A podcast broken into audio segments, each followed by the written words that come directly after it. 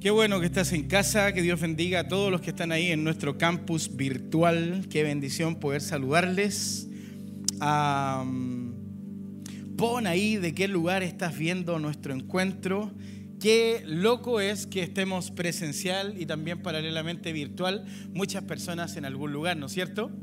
Ah, se bien utiliza la tecnología, se bien utiliza el campus virtual y Agradecemos a todos los que hacen también posible, nuestros voluntarios, ahí arriba el equipo técnico, a poder levantar un link. Así que son verdaderos héroes. Y la verdad que me siento súper bendecido hoy día de poder tener la oportunidad de traer un mensaje. siempre esperamos con tantas ansias cuando nuestro pastor nos eh, bendice con, el, con, con, entregarnos el día que tenemos la bendición de predicar, porque siempre vamos anotando, siempre vamos teniendo un detallito, siendo sensibles para que Dios nos hable, y uno como que ah, va lidiando con decir, Espíritu Santo, por favor, dime cuál es o qué es lo que tú quieres que, que podamos hablar. Y ah, es una linda responsabilidad porque como nos estamos acercando al final del año, eh, son palabras que vamos tomándole un poco más de peso por lo que significa cerrar el 2022. Eh, honestamente, ¿cuántos han, o hemos cumplido todo lo que queríamos para este 2022? Ah, te tengo una linda noticia, eh, Dios sí lo cumplió. pero capaz que nosotros nos quedamos cortitos con todo lo que teníamos en la lista Ah, pero te tengo una bella noticia. Su palabra dice que de, que cada mañana se renueva su misericordia. Así que si el 22 eh, todavía le quedan algunos días, estoy segurísimo de que Dios tiene algo preparado para ti y para mí. No se ha terminado el año, todavía queda la última patita, decimos acá en Chile, y Dios traerá algo bueno, algo hermoso, algo bueno sucederá, como dice nuestro pastor. ¿Alguien dice amén? Así que gracias, mi paz, por la bendición de hoy día estar aquí este miércoles y de tenerlo también a usted, pues acá con nosotros. Estuvo tanto tiempo allá en Estados Unidos, creyendo con todo el corazón, abriendo camino y siempre es lindo tener a nuestro papá en casa. ¿Alguien dice amén? Así que cuando lo vea al final, si está por ahí, no lo apriete tanto, pero demuéstrele su cariño y dígale, pastor, lo amamos con todo el corazón. Así que bueno, vamos a, lo que vamos y vamos a predicar juntos hoy día, Marcito. Eh, busque por favor en su palabra, en su Biblia, acá en la pantalla o en el celular, a mis amigos ahí del campo virtual también. Gracias, que Dios les bendiga a Karinita, eh, Noelimar, Adrián, Royena, Kate, Lice desde Estados Unidos, Darwincito, Sara desde eh, Montevideo. Que Dios bendiga a nuestra iglesia, a nuestra congregación, campus virtual. ¿Se animan a darles un aplauso a todos los que están en línea? Desde Chile para el mundo, les amamos familia, gracias por estar conectados. acompáñenme por favor al libro de Habacuc, capítulo 2, versículo 3. Y voy a leer la, la versión Dios habla hoy, me gusta mucho. Dice, aún no ha llegado el momento de que esta visión se cumpla, pero no dejará de cumplirse. Tú espera aunque parezca tardar, pues llegará en el momento preciso. Todavía no suelten por favor el nombre equipo. y como les decía, recién es un, es un tiempo especial porque uno como que hace la bajada del año, ¿no? Es como, como que está masticando un poco lo que hizo, los aciertos, desaciertos, los, eh, las cosas buenas, las cosas no tan buenas, los kilitos de más, ¿o no? eh, cuánto crecimos, cuánto aprendimos, cuánto avanzamos, cuántas cosas pudimos lograr. Em, miramos a nuestros hijos, en el caso mío con Prilita, con Paspri, ah, me bendice mucho ver a Mateo hoy día sirviendo en el equipo técnico. Eh, eh, tuve la bendición de poder viajar con él a Montevideo y fue un año en donde creo que, que tuvimos un lindo crecimiento como familia. En donde Dios nos desafió, nuestro pastor y pastorita nos brindan tanta confianza, nos corrigen con tanto amor, vemos a Noah cómo va creciendo, uno se examina, uno se evalúa. Yo quiero, me ocupo como conejillo de indias un poco contándole lo que uno analiza, ¿no? Pero creo que mientras voy hablando, el Espíritu Santo también te hace a ti pensar y masticar y decir cómo fue tu año, ¿no? Eh, y quizás si hubiera algunas víctimas acá adelante, a que contaran un poco cómo fue su año, capaz que algunos nos reiríamos y otros también lloraríamos, porque Ah, la, vida es así. Tiene altos, tienes, tienes bajos, tienes aciertos, desaciertos, te proyectas, firmas, no lees la letra chica, tienes tanta fe y dices, no, el Señor me va a ayudar. Y hay algunos que, quizás en esta temporada del año ah, estamos esperando a lo mejor que ocurra un golpe de suerte, eh, que nos ganemos un gran premio y cuando pasas por la caja de los Paisa o del Oxo o del Ocono o del líder y ves el Kino, dices, Padre, ayúdame Señor con el, la ¿no? No hay ninguna acá incrédulo, ¿no? Somos todos santos, ok. Eh, que ocurra un milagro o Señor, ojalá me llamen, que pueda recibir el milagro que estoy esperando. Ah, eh, y estamos esperando que que, literalmente caiga como la respuesta que estamos esperando para eso que se cumpla al final de la meta, al final del año. Y me gusta, me gusta lo que pasa con, con, con, la panorámica racional, ¿no? Sigmund Freud, el padre del psicoanálisis, dice que el hombre, a causa de sus temores, crea un ser superior simplemente para descansar en él. O sea, eh, lo racional dice que el hombre crea alguien superior para poder tener fe en algo. Que Dios bendiga a Freud, pero mi Cristo está vivo. ¿Alguien dice amén? no lo invento, sino que sé que existe y puedo descansar en él. No necesito un golpe de suerte, sino que más bien puedo estar tranquilo de que en mis temores, en mis problemas, eh, siempre está la posibilidad de poder descansar en la voluntad de Dios y depender de Dios. siempre en, películas, en libros, en eh, historias, en bestseller, eh, está esta ah, como, como parte de la película que muchas veces está al principio o está al final, en donde ya está todo perdido, no hay vuelta atrás, eh, perdí todo y al final llega el superhéroe y salva toda la situación, ¿no? ¿Sí? Y bueno, yo anoté algunos aquí, capaz que se me cae el carnet, ¿no? Pero anoté El Justiciero, ¿la vieron? De Denzel Washington. Eh, Matrix con Neo que llega a salvar, ¿no? Eh, Star Wars, el Gran Jedi, ¿no? Para otros que son más, eh, que no ven tanto arte, sino que más bien comedia. Trek también llega a salvar ahí el pantano, ¿no? y Willy Wonka, ¿cierto? Que un chiquitito llega a salvar la fábrica de Charlie Em, pero llega en el momento preciso. Lo que quiero decir con esto es que al final, en cuando ya no hay nada más que hacer, siempre ocurre algo eh, que uno no estaba esperando, pero que en verdad cuando estamos frente a la pantalla decimos, algo tiene que pasar, algo tiene que pasar, algo tiene que pasar. Ah, pero muchas veces te pasa a ti y a mí que estamos viviendo una situación difícil y estamos esperando algo que pase ah, para que venga la solución. Y te tengo una linda respuesta en esta noche. Tenemos al Dios de dioses, al Señor de señores, a Él nada se le escapa, Él siempre llega en el momento oportuno, así que para ilustrarlo de la mejor manera, señora productora, por favor, acompáñeme a ver este video.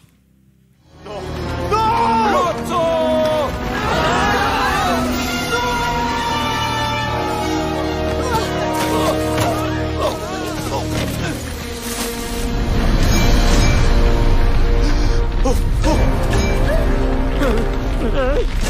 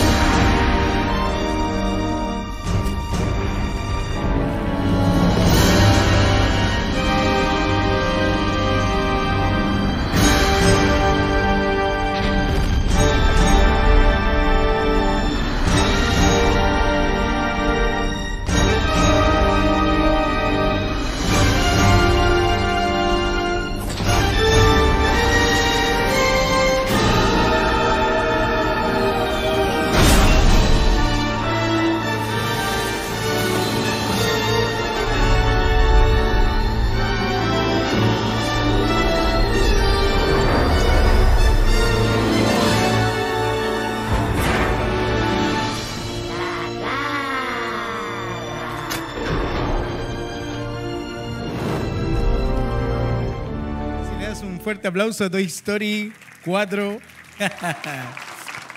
¿Quién la vio? Súper ilustrado, ¿no? O sea, ¿cuántos nos hemos visto en la misma situación que Woody, que Buzz Lightyear, que Jesse, eh, estando desesperado, tomándonos de la mano y diciendo ya no hay vuelta atrás? Y el mensaje de esta noche lo he titulado El preciso momento de Dios. El preciso momento de Dios. Y quiero ministrarte a través de este título, El preciso momento de Dios. Así que si pensaste que no hay vuelta atrás, te tengo una linda noticia. Siempre está el preciso momento de Dios, en donde todo cambia. Ah, Dios siempre tiene un plan, Dios siempre tiene una carta bajo la manga, Dios siempre llega en el momento preciso. ¿Alguien lo cree conmigo? Ah, entonces vuelvo a repetir a Habacuc. Aún no ha llegado el momento de que esta visión se cumpla, pero no dejará de cumplirse. Tú espera, aunque parezca tardar, escucha esto en el nombre de Jesús, pues llegará en el momento preciso. Puedes mirar al que está al lado tuyo y le dices, va a llegar en el momento preciso.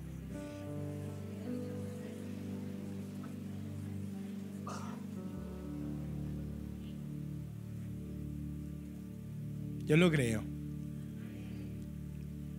Así ha sido. Y así seguirá siendo. Para los que les gusta anotar, y a mí como me gusta súper cuadrado, primer punto, Lo he titulado No te quedes atrapado en lo difícil. Anótalo, por favor. No te quedes atrapado en lo difícil. Ah, y el libro de lamentaciones, capítulo 3, versículo 24 y 26 dice, el Señor es mi porción, dice mi alma, por tanto, en Él espero. Y luego nos saltamos al 26 y dice, bueno es esperar en silencio la salvación del Señor. El texto dice, por tanto, en el espero, pero hay diferentes maneras de esperar en el proceso. ¿Alguien conoce gente impaciente? Pensaron en los niños y en los hijos al tiro, ¿no? Pero tú también eres impaciente. Tú también esperas de la manera inapropiada. Yo espero de la manera inapropiada. Me gana la ansiedad. Pierdo la fe. Vivo crisis esperando el proceso. Pero el libro acá, lo que acabamos de leer, dice, bueno es esperar en silencio la salvación. Entonces cuando te consume la ansiedad, cuando te consume el temor, cuando pierdes la paciencia, cuando pierdes la fe, cuando esperas algo que alguien haga, que una persona, un amigo, una familia, alguien, estás esperando que alguien haga algo, pero te fallan. Porque la cosa es así, la vida es así.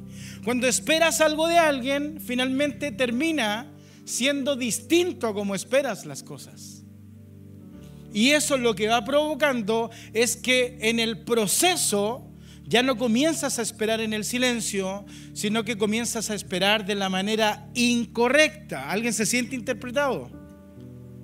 Entonces estás esperando el llamado del banco, estás esperando, el resultado del examen, pero es difícil porque en la tormenta, en la crisis, en el conflicto, me atrapo. El enemigo me hace sentir que estoy solo, como al vacío, como que a nadie le importo. Y el enemigo comienza a poner pensamientos de mal en tu corazón, en el oído, y dice, capaz que si no existen nadie se preocupará de ti. No eres importante, eres más del montón. Y te comienzas a atrapar en el proceso y no esperas silenciosamente, sino que más bien das manotazos de ahogado, reclamando como que todo es injusto, como que todo es difícil, como que eh, nadie me entiende, todos me odian.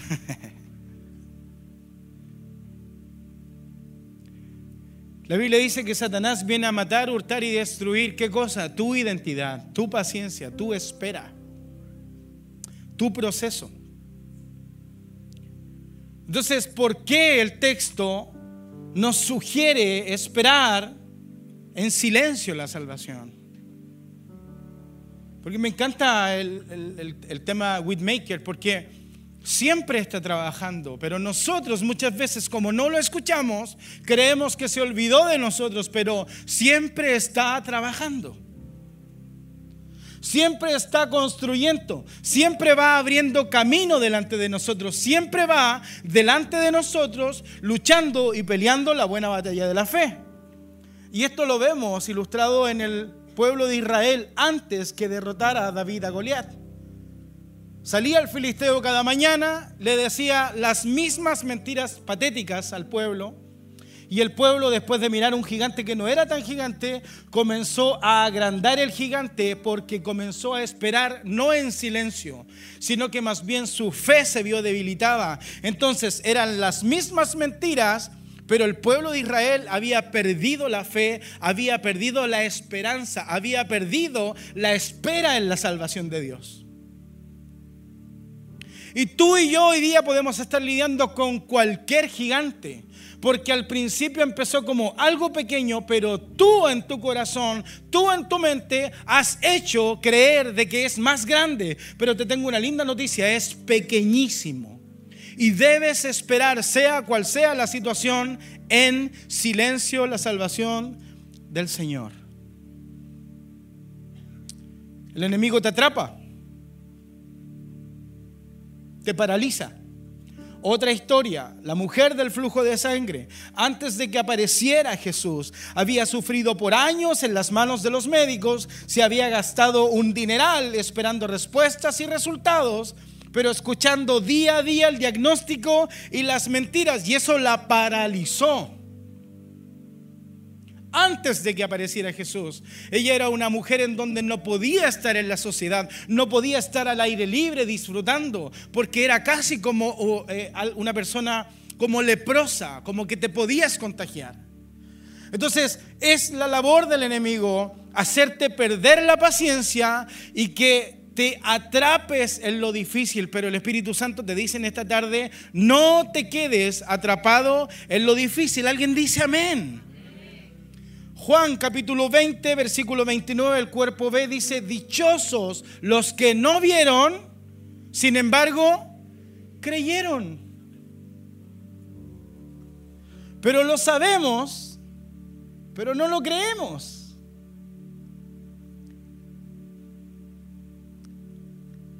Es que es difícil, pastor.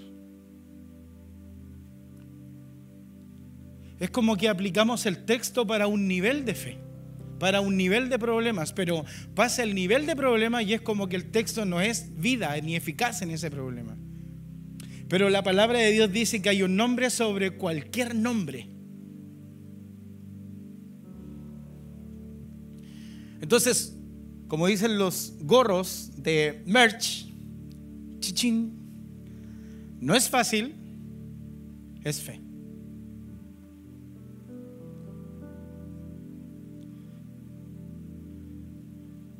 Aún no termina este 2022. No te quedes atrapado en lo difícil. La labor del enemigo es que tú y yo nos paralicemos. Pero como dice el texto, dichosos los que no vieron, sin embargo, creyeron. ¿Puedes pensar por un segundo el problema que estás viviendo o los problemas o la situación? ¿Lo estás pensando, no? Ahora, pon a Jesús a través del problema y tus ojos. No necesitas cómo va a terminar, simplemente pon tu mirada en Jesús. Que no te atrape el problema, no te quedes atrapado en lo difícil. Alguien dice, sigo creyendo aún sin ver, sigo confiando, aunque no vea nada. Bueno es esperar en silencio la salvación como Toy Story, como Woody, como vos y como Jesse, como el Señor cara de papá. Ahora, honestamente, ¿cómo esperamos la salvación? Tómate una pausa ahí. Tómate una pausa y piénsalo. ¿Cómo esperas cuando comienzan los llamados, cuando te llega el resultado, cuando se hace difícil, cuando no te sale la visa, la documentación, cuando te piden el departamento en donde estás viviendo, ¿cómo se hace? Cuando vives en un lugar en donde vives incómodo, viven más personas que los metros cuadrados del departamento. ¿Cómo se hace? ¿Cómo se vive?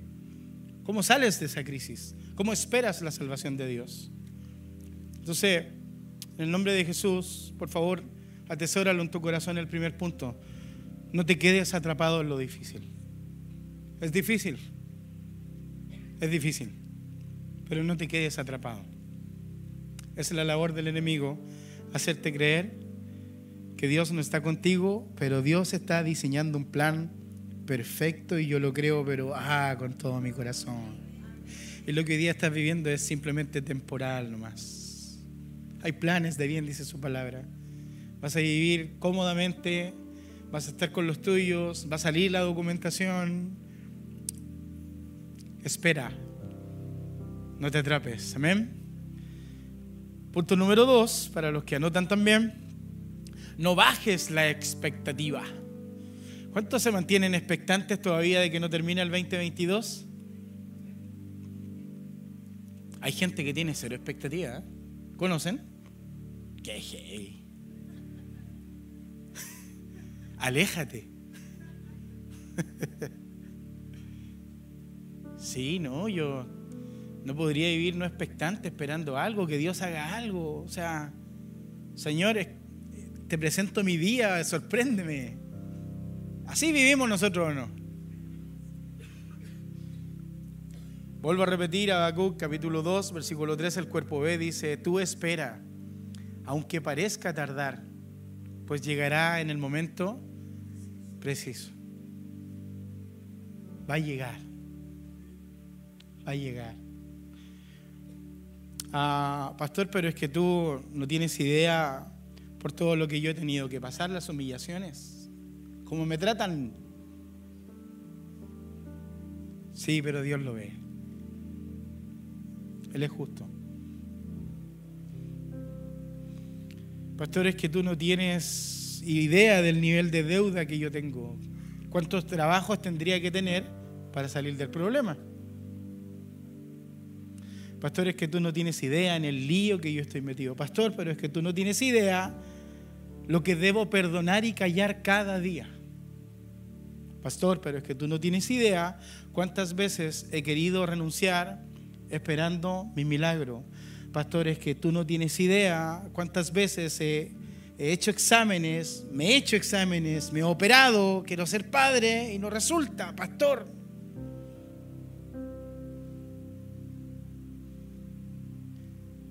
Pero como dice el texto, tú espera aunque parezca tardar. Escúchalo iglesia, tú espera aunque parezca tardar. Tú espera aunque parezca tardar. Llegará en el momento preciso. Hay un momento para cada cosa. Dios tiene tu momento preciso. ¿Puedes decir, Señor, gracias por mi momento preciso?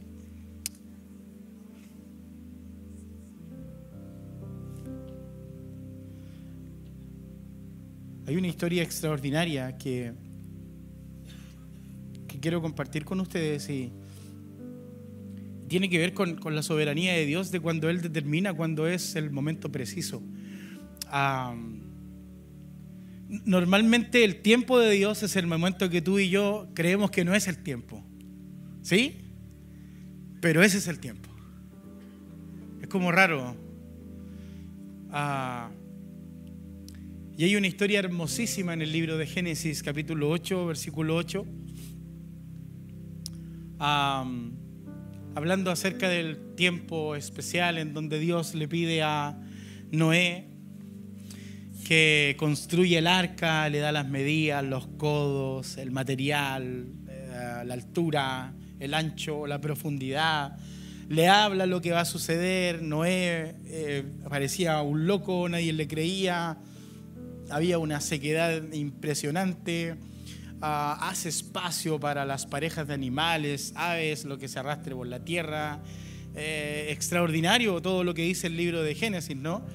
Ah, pero me gusta cuando ya queda la escoba, eh, eh, se parte el cielo y comienzan, la Biblia dice, a caer cataratas, se abre el cielo y comienza a partirse cayendo, cayendo agua, ¿no? Y me encanta esta historia porque cuando llueve mucho, eh, cada uno de nosotros decimos, se está partiendo el cielo, ¿o no? O yo digo, están tirando el agua con balde. Dice uno cuando va manejando. Eh, y me acuerdo bien, en uno de los últimos viajes que fuimos a Montevideo, pastor, cuando se puso a llover un día así, pero heavy, heavy, heavy. Y yo venía en el vehículo con Claudito Ferreira y de repente, nunca lo había visto, pero sentí que habíamos chocado contra algo y era un rayo que le había pegado casi al parabrisas del vehículo en carretera. Siempre tienen pararrayos, ¿no? Eh, pero yo sentí que habíamos chocado, o sea, como fue de fuerte el rayo y, yo le dije, ¿qué pasó? Le digo, y sentí por primera vez lo que, lo que sienten ustedes cuando tiembla y nosotros decimos, está temblando. Y él dijo, es un rayo. ¿Ok? Tranquilo ya va a pasar, decimos nosotros. Ahora, ¿por qué cuento todo esto? Porque yo sentí que se caía el cielo, pero cuando leo la historia de Génesis, digo, debe haberse caído el cielo. Y te pongo en todo este contexto porque llovió no sé cuántos días, la Biblia dice 40 días, 40 noches. Dice que incluso los picos de los montes más altos fueron tapados y cubiertos completamente en toda la tierra, que ningún ser vivo quedó, vivo. O sea, dice que Dios cerró la puerta del arca. Se cumplió fielmente como Dios había dicho que iba a pasar. Génesis 8:8 dice, envió también de sí una paloma para ver si las aguas se habían retirado de sobre la faz de la tierra y halló la paloma donde y no halló, perdón, la paloma donde sentar la planta de su pie y volvió a el arca, porque las aguas estaban aún sobre la faz de toda la tierra. Entonces él extendió su mano, hablando Noé, y tomándola la hizo entrar consigo al arca. Ah, versículo 10, esperó aún otros siete días más, o sea, una semana más, y volvió a enviar la paloma fuera del arca, y la paloma volvió a él a la hora de la tarde, y he aquí que traía una hoja de olivo en el pico, y entendió Noé que las aguas se habían retirado de sobre la tierra. Versículo 12, y esperó aún otros siete días y envió la paloma, la cual no volvió ya más a él. ¿Sabes lo que me pasó cuando comencé a leer esta historia? En que comienzo a pensar que la paloma es literalmente lo que nosotros estamos esperando para los últimos días del año que quedan. Entonces, estamos soltando la paloma, esperando que la paloma encuentre tierra, firmeza a nuestra inestabilidad, a nuestro problema, a nuestro tambaleo que quizás estamos viviendo. Y dice la palabra de Dios que la soltó, no encontró nada, esperó siete días. Y luego de eso dice que nuevamente la suelta y cuando vuelve, vuelve con una hoja pero de olivo. Todo tiene una razón, todo tiene una causa bíblicamente. Podría decir, fue una pura ramita de un álamo, fue una hoja de laurel, pero la Biblia dice, fue una ramita, fue una hoja de olivo. Y cada una de estas cosas tiene una respuesta en el momento preciso. Y dice que después de que volvió con esto, esperó siete días más y luego de eso entendió que ya estaba seco y que podía salir del diluvio y podía estar en tierra seca. O sea, habían esperado todo ese tiempo el momento preciso de Dios. ¿Alguien dice amén? Entonces, me encanta esto, porque el significado de la ramita de olivo bíblicamente representa de donde se extrae el aceite que representa el Espíritu Santo. Y si vamos a la respuesta, a la definición, el Espíritu Santo dice que es el que guía, el que defiende, el que consuela, el que dirige. O sea, en el momento preciso, lo que llega para ti y para mí es lo que Dios tiene preparado para ti y para mí. Además de eso dice que el olivo o la oliva era para el ungimiento de los reyes y los emperadores. Dice que en el tiempo de Noé la paloma trajo una rama de olivo que además significa paz. Y dice que Cristo fue prendido en el monte de los olivos y la cruz en donde estaba Jesús era una cruz de madera de olivo. Entonces no hay una casualidad en los tiempos de Dios. No hay algo como que podamos decir, oye, esto es un golpe de suerte. No, no. Es simplemente que Dios tiene un momento preciso para ti y para mí. Y te quiero decir en el nombre de Jesús, es tiempo de que sueltes la paloma y de que creas con todo el corazón que Dios tiene un momento preciso para tu problema, un momento preciso para tu respuesta, un momento preciso para tu sanidad, un momento preciso para tu deuda, un momento preciso para tu documentación, un momento preciso para todo lo que estás esperando. Entonces quedan algunas semanas para que termine este año. No dejes de perder la fe, sino que mantente tranquilo y dejes que el Señor te sorprenda.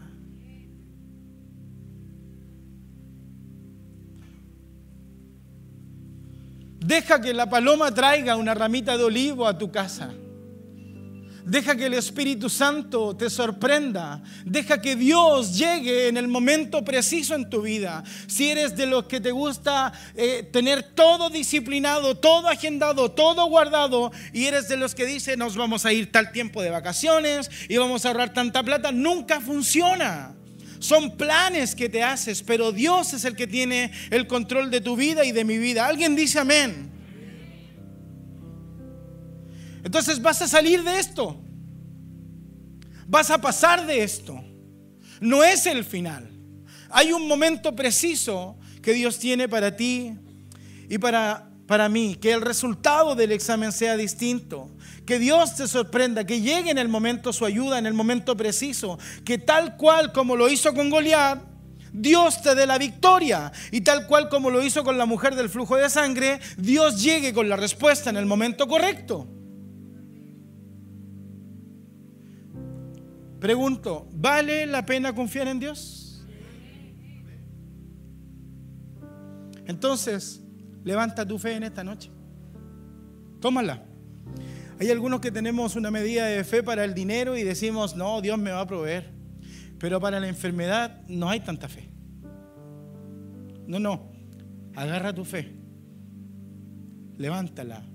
Comienza a creer. ¿Qué más tiene que hacer Dios para que sigas creyendo?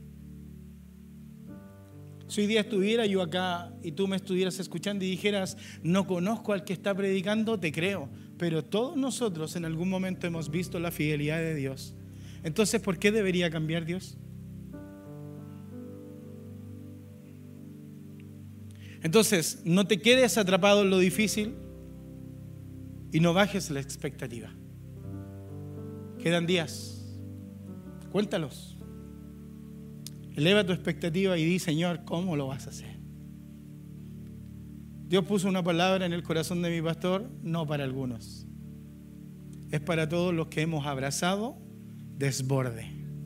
En sanidad, desborde en familia, desborde en restauración, desborde en documentación, desborde en finanzas, desborde en madurez, desborde.